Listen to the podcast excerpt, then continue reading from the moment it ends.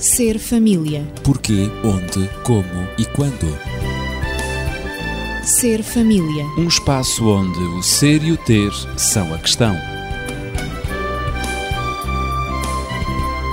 Ser família. Um mundo a conhecer.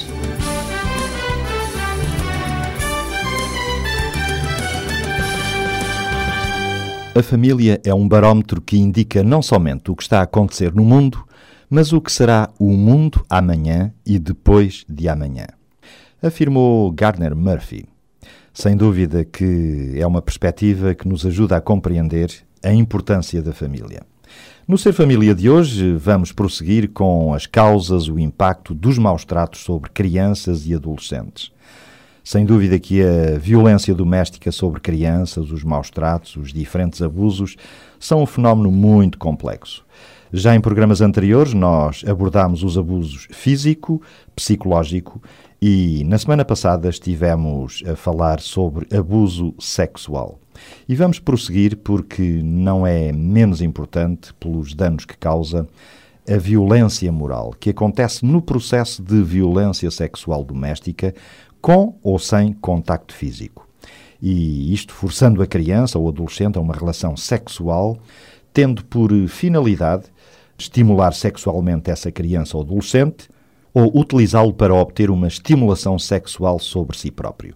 E neste caso, o parente ou o familiar eh, que abusa da criança ou do adolescente para conseguir algum tipo de prazer ou satisfação interior, força-o igualmente a violar as noções que interiorizou em relação ao que está certo e ao que está errado.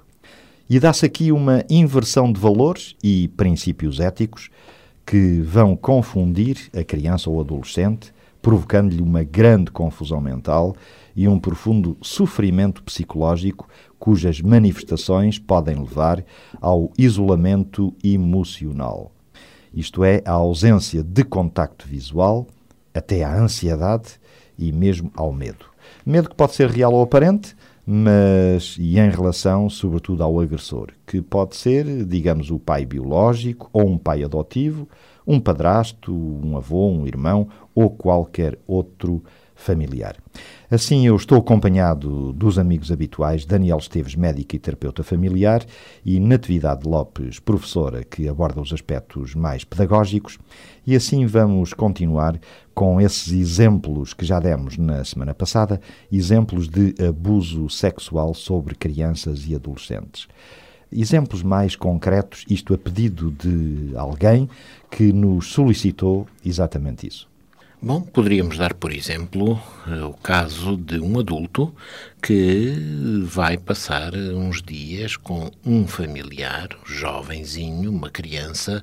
Poderemos situar, sei lá, o adulto na casa dos 40, a criança na casa dos 7, 8 anitos, que vão passar uns dias numa casa de campo, mais ou menos retirada, em que o adulto, porque tem já determinados padrões de comportamento, leva, por exemplo, material pornográfico, filmes e outras coisas do género, e a certa altura acha que, por uma noção de companheirismo, também deve partilhar isso com a criança, com a criança. e da visualização aos atos, a diferença ou a distância é, um passo, é, muito, é muito, pequena. Uhum. E a certa altura já estão, de algum modo, a reproduzir, é digamos, cenas que estavam a ver. Cenas que viram ou que foram sugeridas por aquilo que viram. Uhum. E quando dão por isso, estão exatamente em termos de pornografia infantil, em termos de abuso sexual. O que é, portanto, extremamente grave. Eu são poderia... contextos a evitar. São portanto. contextos a evitar. Eu diria que há uma regra que é básica no meio disto tudo.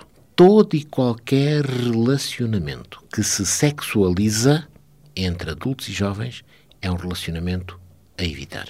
Uhum. Portanto, e aí o adulto é absolutamente responsável. O adulto é responsável. Ele é que tem que tomar digamos, o controle da situação. Sim, sim, na atividade. Há um outro aspecto que deve ser também tomado em consideração, é o aspecto em que a criança ou o adolescente, ao ser tratado, ao ser abusado ou ao ver abusar um adulto de outra criança ou de outro adolescente, ele tem tendência a copiar o mesmo comportamento. E, portanto, isso é muito importante ter isso em Essa consideração, noção. porque por vezes pensa-se que o abuso fica apenas entre o abusador e entre aquele que é abusado. Mas não. Posso dar um exemplo também entre dois irmãos e, portanto, um deles, sei lá, vou dar um exemplo, viu um empregado dos pais a manter sexo anal com o irmão. Uh, vamos dizer que foi uma, uma menina, e portanto, esse moço que foi abusado pelo empregado do pai, mais tarde ele passou a abusar também da menina, da irmã. E, portanto, ele nada mais, eh, nada menos fez do que repetir aquilo que o adulto neste caso o empregado do pai, a mesma atitude que ele teve com a irmã. E isto, isto é, é, importante também referir, porque por vezes não se dá a importância que deve ser dada, não é? Um outro aspecto também, é, também um outro exemplo que gostaria de referir, os pais quando têm filhas adolescentes, portanto estão na idade explosiva em que o sexo assume uma importância fundamental na sua vida, o desenvolvimento da sua sexualidade, quer a nível afetivo, quer a nível físico também e hormonal, e, e, portanto, em que, por vezes, as meninas gostam de se exibir junto dos pais. Dos pais, eh, digo, do pai, neste caso do pai. E em que a menina acaba de tomar o seu banho e eh, envolve o corpo na, na toalha de banho e vai exibir-se junto do pai. E que cabe ao pai, como adulto, não ceder, portanto, não ceder à sedução, digamos assim, que a filha está a provocar. Ela faz isso isso, possivelmente não tendo em conta todas as consequências da sua atitude, daquilo que ela está a fazer, às vezes como uma brincadeira, mas que tem um segundo sentido e ela não vê as consequências. Aqui cabe ao adulto a responsabilização de não ceder e de tentar desviar a filha de uma maneira, sobretudo, lúdica, fingindo que não percebe e mandá-la vestir ou mandar ou sair eh, simplesmente do local eh, da sala ou do quarto onde a menina entrou, tanto nesse estado, não é? Claro. Tentando exibir-se junto do pai. Daniel. Eh, eu diria que muitas vezes parece-me que a reação preventiva positiva por parte do adulto pode ser inibida pela falsa noção de que, mas se eu tomar essa atitude, eu vou ferir uhum. a sensibilidade da criança. A criança até está, entre aspas, a ser inocente, eu é que estou a ter pensamentos menos corretos, e agora se lhe vou dizer, não senhor, não te quero assim, não sei o quê, tal, tal, tal, tal, tal, a criança vai perceber e vai ficar magoada, vai ficar ferida. Bom, isto poderia ser verdade não direi que seja sempre verdade. Dependerá mas, muito de, da atitude e como se diga. Nem não é? mais. Penso que sim. O bom senso aconselha a que isto seja feito de uma forma tão subtil, tão claro. discreta, tão suave, como agora se diz, tão soft, uhum.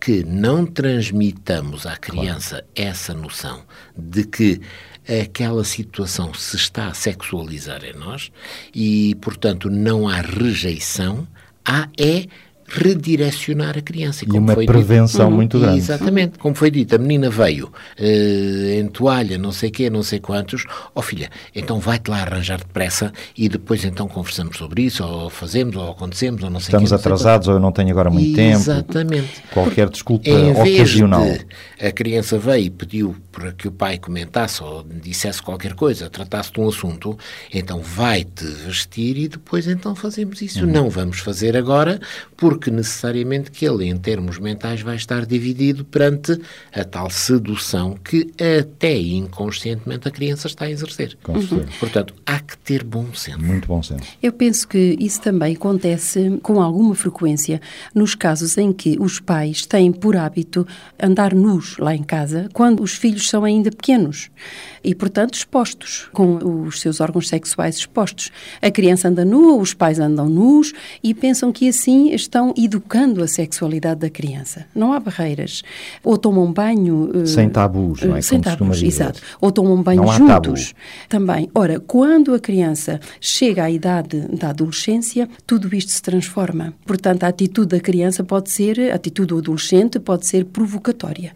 Portanto, aquilo que era inocente inocente à partida quando ela era criança, agora assume proporções uh, sexuadas, digamos assim, porque a sua sexualidade está a ser dirigida para o aspecto físico e, e está emocional em pleno também, desenvolvimento. em pleno desenvolvimento, numa explosão extraordinária Claro. que ele não consegue, ele adolescente ou ela não consegue Ainda eh, dominar, gerir, gerir. Não, nem É sabe isso. como fazê-lo, está a aprender a fazê-lo. E, portanto, isto pode levar, essas atitudes de sedução podem ter Situações origem graves. com, eh, portanto, nesta atitude dos pais em relação ao adolescente, mas quando ele ainda era criança. Pois, acontece o seguinte.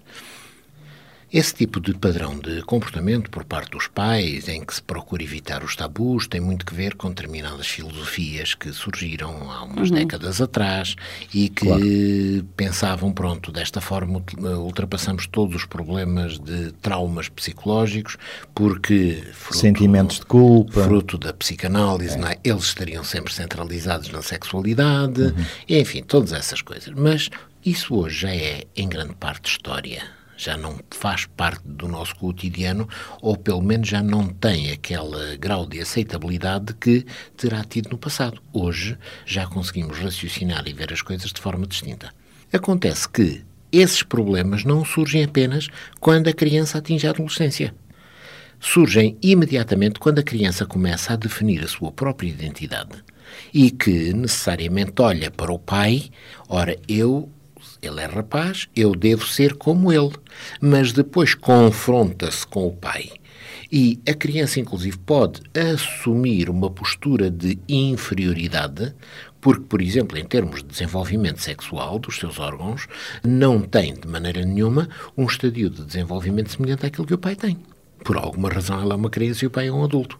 É. Daí que isto pode também, de algum modo, vincar uma situação de insegurança perante a criança. Portanto, antes, muito antes da adolescência, antes da criança começar com este processo de identificação, já, digamos, deveria haver o recato tal por parte dos pais em relação aos filhos, de tal forma que eles não fossem colocados em posição de observação. Uhum. Há um outro aspecto que também pode induzir a criança no seu desenvolvimento, sobretudo ao chegar à adolescência, também a ter essas atitudes provocatórias, é quando os pais acariciam os órgãos genitais, os órgãos sexuais dos filhos e eles habituam-se automaticamente também, depois vão fazer essa transferência, vão ter a mesma atitude que os pais tiveram, vão agora querer acariciar também os órgãos sexuais dos pais. E Exatamente. quando acontece, portanto, com sexos diferentes, portanto, as coisas podem assumir eh, proporções nada desejáveis. Eu diria Pode chegar-se mesmo a quando, situações não controláveis. não é? quando acontece com sexos diferentes ou com sexos semelhantes. Ou sexos, Pois, sexos ou mesmo, semelhantes. exatamente. Exatamente, não é? Portanto, temos que pensar que uma criança, seja ela qual for, mesmo em ambiente familiar saudável, precisa que tenha o respeito por parte de todos os membros da família na sua própria privacidade, na sua intimidade. Daí que não deve haver situações, não deve haver atitudes que vulgarizem os seus impulsos sexuais, a sua sexualidade, baixando o seu nível e ultrapassando os limites da sua privacidade. Ora, depois destes exemplos, eu creio que seria bom nós passarmos também às consequências e aos efeitos que são absolutamente inevitáveis, não é?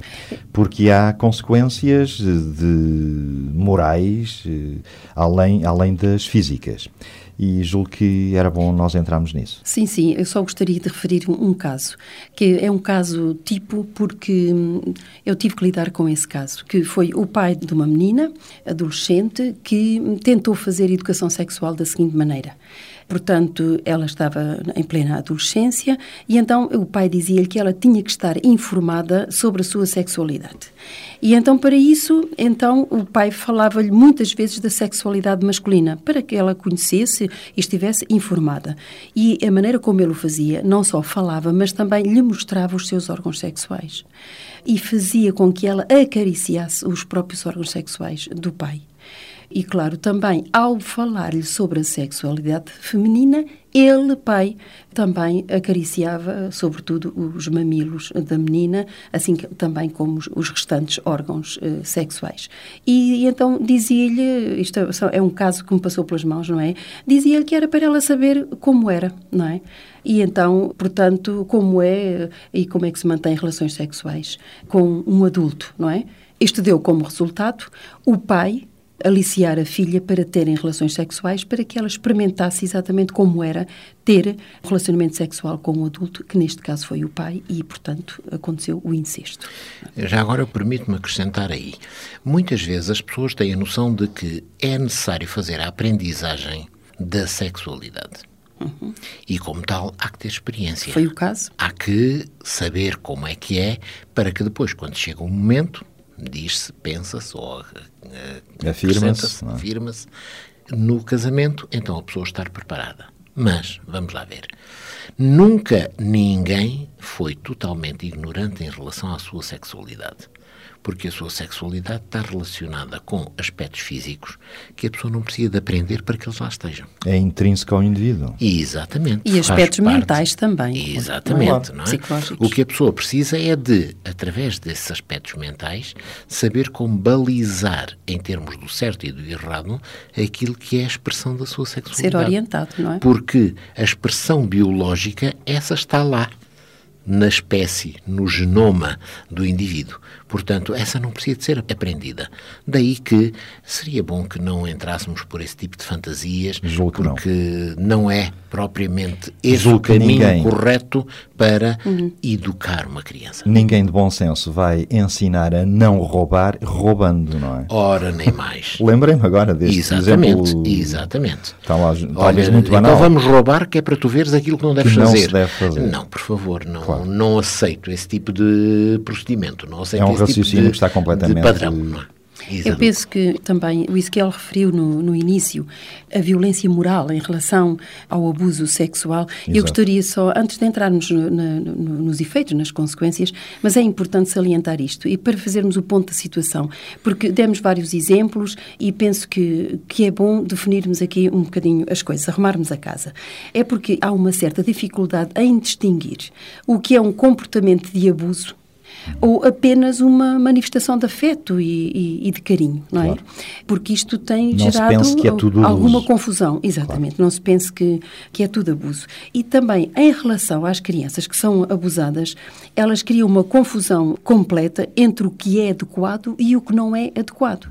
Da parte dos adultos também, dos educadores, não é? Quer a nível dos pais, quer a nível dos professores, não é? E de outros adultos que lidam com a criança, é o que está correto, o que é adequado e o, o comportamento adequado e não adequado e que pode ser eh, categorizado como sendo um abuso sexual. Ora, temos que ver, aqui existem alguns parâmetros e era isso que eu gostava de definir. Em primeiro lugar, é qual é a intenção do abusador. Qual é a intenção do adulto? Ou seja, qual é a intenção que ele tem em relação aos comportamentos que ele desenvolve que coloca com a criança? naquele relacionamento. Exatamente. Se de facto são comportamentos adequados, são comportamentos sem qualquer intenção de carinho. Sem uma segunda intenção, sem uma como segunda costuma intenção. dizer. Exatamente. Se ele os sexualizou, já estão mal. Automaticamente. Claro, automaticamente. É isso. Um é segundo isso. aspecto o segundo aspecto que gostaria de salientar é o uso da autoridade e do poder do adulto uhum. em relação à criança. Claro. Como é que ele usa a sua autoridade enquanto adulto ou o seu poder sobre a criança para a dominar e esse domínio lhe trazer algum prazer, que é o que acontece no caso do abuso, não é? Algum prazer sexual. Estamos a falar do abuso sexual. E, portanto, ele exerce o seu poder para, de facto... Para aquele fim. Para o fim de ter prazer, não é? Prazer sexual. E, por fim, um outro aspecto era que, mesmo que a criança tenha comportamentos provocatórios, não é como eu, eu falei no, num caso uhum. daquela menina, não é, que, acabou de tomar Já banho e depois exemplo? que se exibiu junto claro. do pai, o adulto tem sempre a responsabilidade de não responder às provocações da criança. Cabe ao adulto a inteira responsabilidade. Era isto que eu penso que deveria ser dito para as pessoas poderem compreender um tanto o que é que é adequado e não adequado, o que é que pode ser classificado como abuso ou não é. Mas efeitos e consequências, digamos, imediatos desses abusos sexuais, o que é que nós podemos dizer?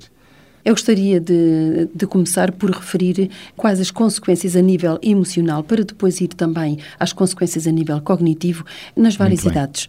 Portanto, as consequências do abuso sexual sobre uma criança que está na pré-escolar produzem uma grande ansiedade. Emocionalmente, a criança fica muito ansiosa. Ela é dependente, é aquela criança que se cola ao adulto. Está numa insegurança muito grande. E ela não compreende o que está a acontecer. Não, não ela tem não grandes consegue medos. definir bem. Tem grandes medos, pesadelos durante a noite e às vezes durante o dia também pode chegar mesmo à depressão. Ela tem sentimentos de culpa muito grande. Ela tem uma grande hostilidade em relação aos adultos e pode tornar-se muito agressiva e faz muitas birras. Isto a nível emocional. Uhum. Quando a criança já está na idade escolar, cresce mais um bocadinho, a partir dos 6 anos até aos 9 anos, 10 anos, antes de entrar na, na adolescência, ela continua sempre ansiosa, pode ter algumas fobias, continua com os mesmos pesadelos, medos, obsessões, tiques, uma hostilidade muito grande, conflitos conflitos com a família e com os pares com os seus, os seus amigos, não é? os seus colegas, pode chegar também à depressão e à culpa, portanto isto mantém-se, não é? Mas aqui pode acentuar-se uma ideação suicida porque a criança não vê, não vê saída, está envolvida num círculo que não tem saída, num uma círculo de violência, que numa ela não teia. Consegue partir, é? Exatamente. E a sua autoestima é muito baixa. Depois, quando passa à adolescência, emocionalmente ela é afetada da mesma maneira, muito ansiosa, as fobias, os pesadelos, obsessões, etc, quadro, etc. Mais... E, e também, portanto, mantém-se o mesmo quadro. Mas agora, claro, visto de uma maneira muito diferente, ou seja, é sentido de uma maneira muito mais profunda. Atinge mesmo o psiquismo claro. do adolescente. No aspecto cognitivo, pois é evidente, já dissemos também no outro programa, existem dificuldades de aprendizagem em todas as idades, dificuldades de concentração, quebra do rendimento escolar e, sobretudo, isto em qualquer das idades, quer em qualquer idade da criança.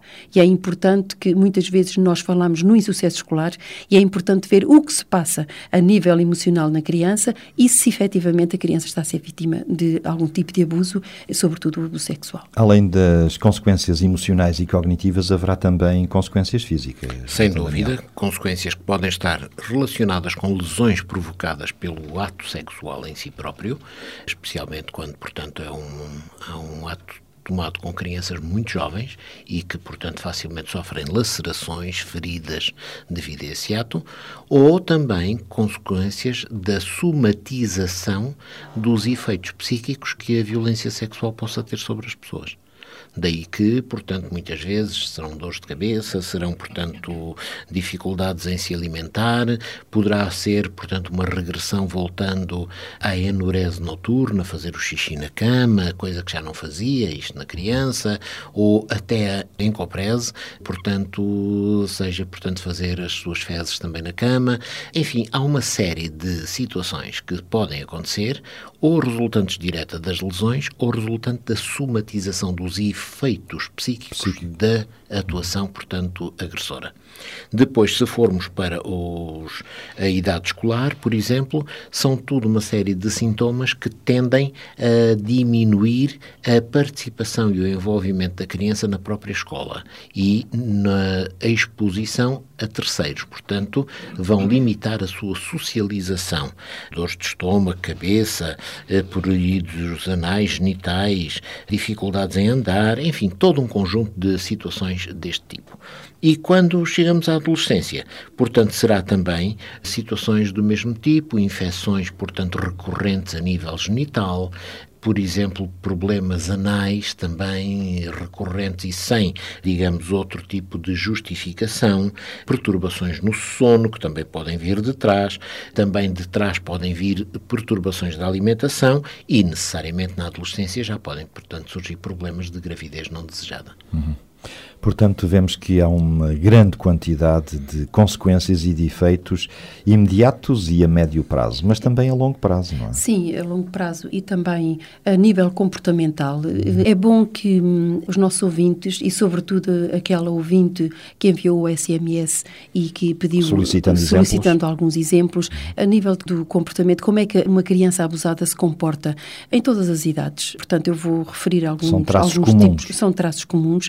Não todos todos, mas a maioria, claro. há uma regressão no desenvolvimento da criança. Há uma certa imaturidade que se instala, a criança isola-se socialmente e tem, sobretudo, um comportamento sexualizado. Portanto, tem preocupações sexuais, tem o conhecimento sexual precoce, como é óbvio, não é? Porque ela foi confrontada com esse mesmo comportamento por meio do adulto, não é? Que a seduziu e que a levou a isso. Tem um comportamento sedutor, comportamentos masturbatórios excessivos em qualquer idade, não é? Brincadeiras de conteúdos sexuais, linguagem sexual. É, ela expõe os seus próprios órgãos sexuais, sobretudo quando é mais pequenita. Tem conflitos familiares e com os pares ela pode tornar-se também hiperativa, sobretudo na idade pré-escolar e na idade escolar, e comportamentos de abuso sexual sobre colegas mesmo sendo crianças pequeninas, tentam beijar os outros na boca, tentam colocar-se numa posição, portanto, do ato sexual, mesmo crianças muito pequeninas. É preciso tomar atenção quando a criança assume este tipo de comportamentos. Tem brincadeiras de conteúdos sexuais e, portanto, em relação à adolescência, gostaria de referir que, igualmente, o adolescente ou a adolescente se isola socialmente, tem comportamentos autodestrutivos, também sexualizados, tem preocupações sexuais, a preocupação de engravidar é uma delas, depois tem a promiscuidade, a prostituição, uma linguagem sexualizada e comportamentos de abuso sexual dos colegas é muito comum. O adolescente abusado passar a abusar de outros colegas, como aliás referimos alguns exemplos, a delinquência, fugas de casa, o casamento precoce, como acontece tantas vezes, abuso de substâncias, de drogas, portanto, e hum, comportamentos, digamos, de vadiagem, desistência da escola, não é? O abandono escolar ligado ao insucesso, como já foi referido, pode entrar mesmo no roubo e tem umas relações muito, muito pobres com os colegas, eh, porque ela isola socialmente e claro que isso é, de facto, uma das consequências. Isto a curto prazo. E claro que a longo prazo não sei se o Daniel quer dizer uma palavra. Em Sim. conclusão, porque em estamos conclusão. quase a esgotar o nosso tempo. Eu poderia dizer que, por exemplo, há perturbações tipo stress pós-traumático, Portanto, aquilo que acontece, sei lá, nos adultos uh, expostos em à guerra. cenários de guerra. Também acontece, portanto, a crianças expostas à violência sexual. Uhum. E, portanto, daí que, enfim, os pensamentos intrusivos, os flashbacks, os pesadelos, tudo isto faz parte do cotidiano dessas vítimas.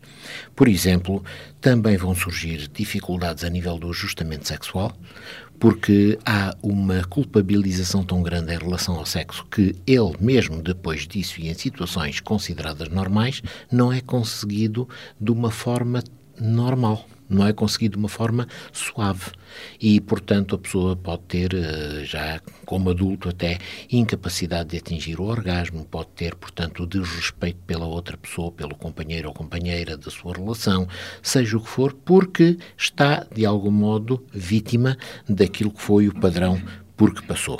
E depois também perturbações dos seus comportamentos em termos da alimentação, em termos, portanto, do abuso de substâncias, conforme foi dito, e inclusive da automutilação.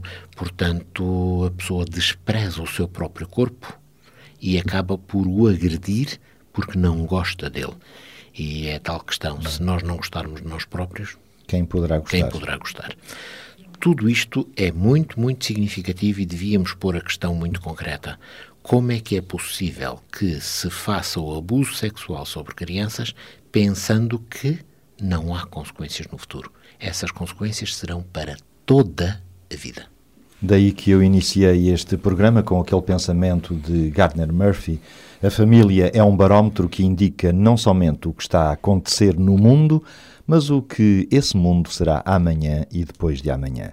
É esta sociedade em que estamos inseridos e é também por isso que vamos abordando estes temas de maus tratos, abusos, violência doméstica sobre crianças e adolescentes e já abordamos os aspectos físico, psicológico e sexual e na próxima semana a violência pela negligência. Iremos eh, verificar do que se trata. Entretanto, se nos quiser contactar, colocar as suas questões, dúvidas ou fazer comentários e sugestões, tem os nossos telefones à sua disposição, o 219 106 310, eu repito, 219 106 310. Continua a viver feliz, vivendo a sexualidade equilibrada. E até à próxima semana. Ser família. Porquê, onde, como e quando. Ser família. Um espaço onde o ser e o ter são a questão. Ser família. Um mundo a conhecer.